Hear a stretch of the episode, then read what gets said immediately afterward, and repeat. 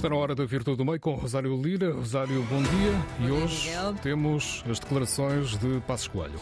O antigo Primeiro-Ministro Pedro Passos Coelho foi notificado para depor em tribunal como testemunha no caso EDP através de uma mensagem do WhatsApp e não por via postal como a lei obriga. Mas ainda assim decidiu comparecer e foram as suas palavras feitas, as suas declarações feitas à porta do tribunal sobre o futuro governo e sobre António Costa que acabaram por marcar a sua aparição pública.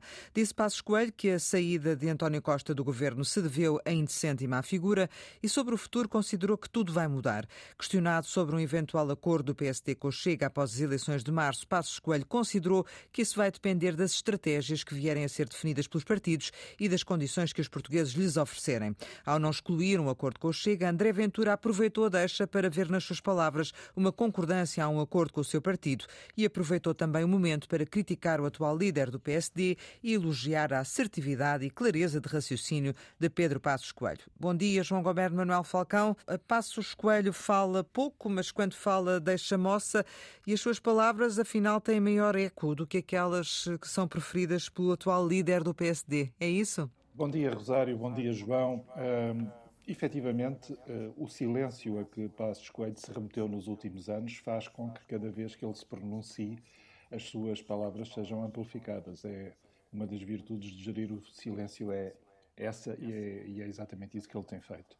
Uh, vamos ver, Rosário. Eu uh, tenho a sensação que quando olho para esta campanha eleitoral, uh, para o ato eleitoral que vai decorrer daqui a menos de três meses, fico uh, a pensar que esta campanha é uma espécie de, é uma espécie da grelha de um churrasco, onde dirigentes, os dirigentes políticos dos dois maiores partidos e os respectivos partidos vão estar a assarem lume brando numa guerra uh, de palavras que vai ser complicada e que eu não tenho a certeza absoluta que seja mobilizadora para o eleitorado.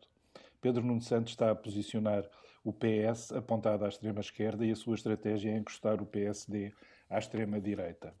E claro que uh, isto vai provocar alguma turbulência. Vamos ver como é que, em matéria de política de alianças pós-eleitorais, porque é aí que tudo se vai decidir, as coisas vão correr. Há uns anos atrás, Passos Coelho foi o vencedor de umas eleições, mas não conseguiu formar governo, porque António Costa preferiu aliar-se ao Bloco de Esquerda e ao Partido Comunista Português para conseguir uma maioria na Assembleia.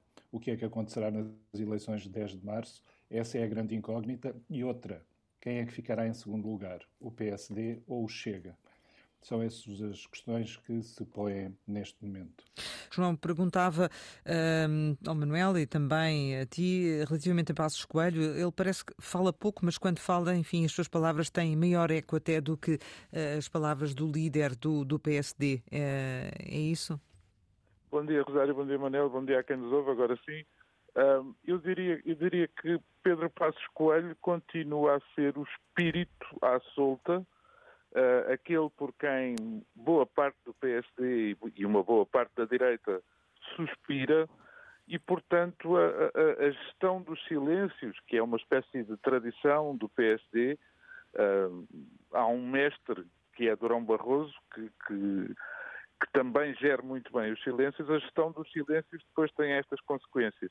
O que eu diria, uh, fundamentalmente, é que Luís Montenegro não tem a tarefa facilitada porque parece que há uma espécie de, de acordo uh, que seria irónico dos ex-líderes para, para, de alguma maneira, apocarem as suas estratégias. Primeiro foi Aníbal Cavaco Silva, com um artigo no público, em que decidiu contestar o governo uh, agora demissionário, ou agora demitido, uh, pelo lado das contas certas, que era exatamente aquilo que não se esperava de um antigo Ministro das Finanças e de um especialista em finanças públicas. Depois foi o Dr. Rui Rio que veio contestar uh, toda a organização e, sobretudo, toda a prática do Ministério Público, que, no fundo, no fundo, se fizermos as contas, tem sido um aliado de Luís Montenegro, pelo menos até que os problemas lhe entrem uh, pela porta dentro.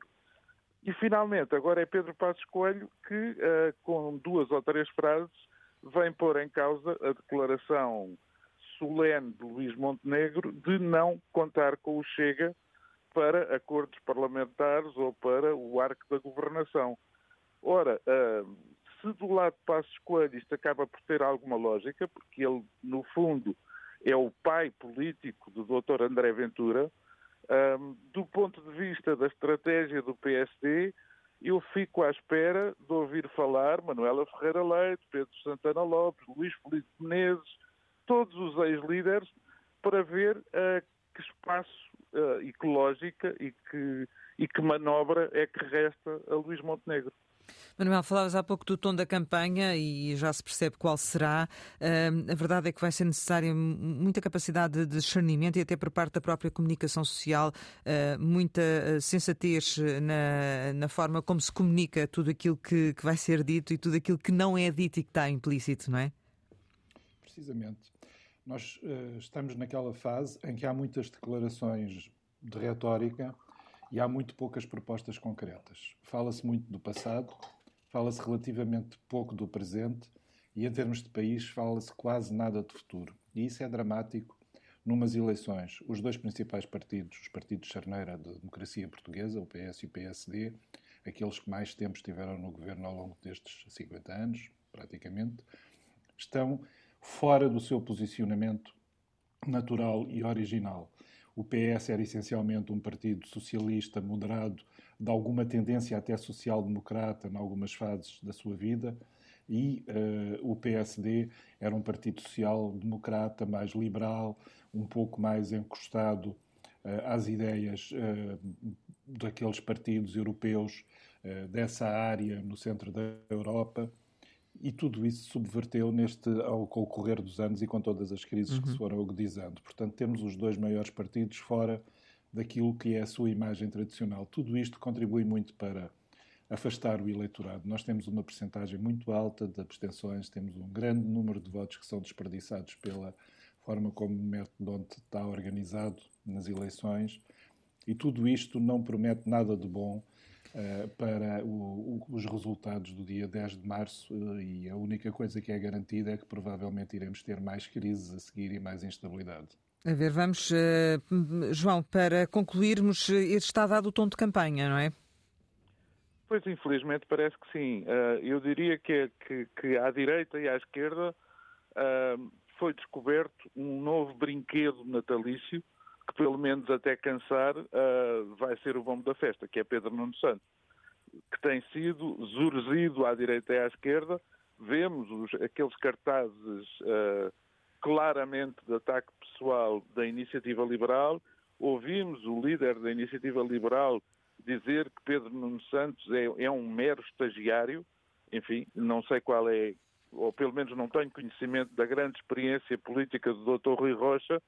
Agora, a bem do país, era bom que houvesse um certo juízo e que, de facto, se discutissem ideias, como disse o Manuel, porque uh, aquilo a que assistimos até agora é, uh, é o nível abaixo de zero da política e é exatamente aquilo que não interessa, uhum. sobretudo num momento em que, em que é previsível que a partir de 10 de março a Assembleia uh, da República esteja ainda mais fragmentada e seja ainda mais difícil chegar ao governo. Certamente. João Goberno Manuel Falcão, obrigada pela vossa participação em Virtude do Meio. Regressamos amanhã com Raquel Varela e Manuel Falcão. A Virtude do Meio desta quarta-feira com Rosário Lira.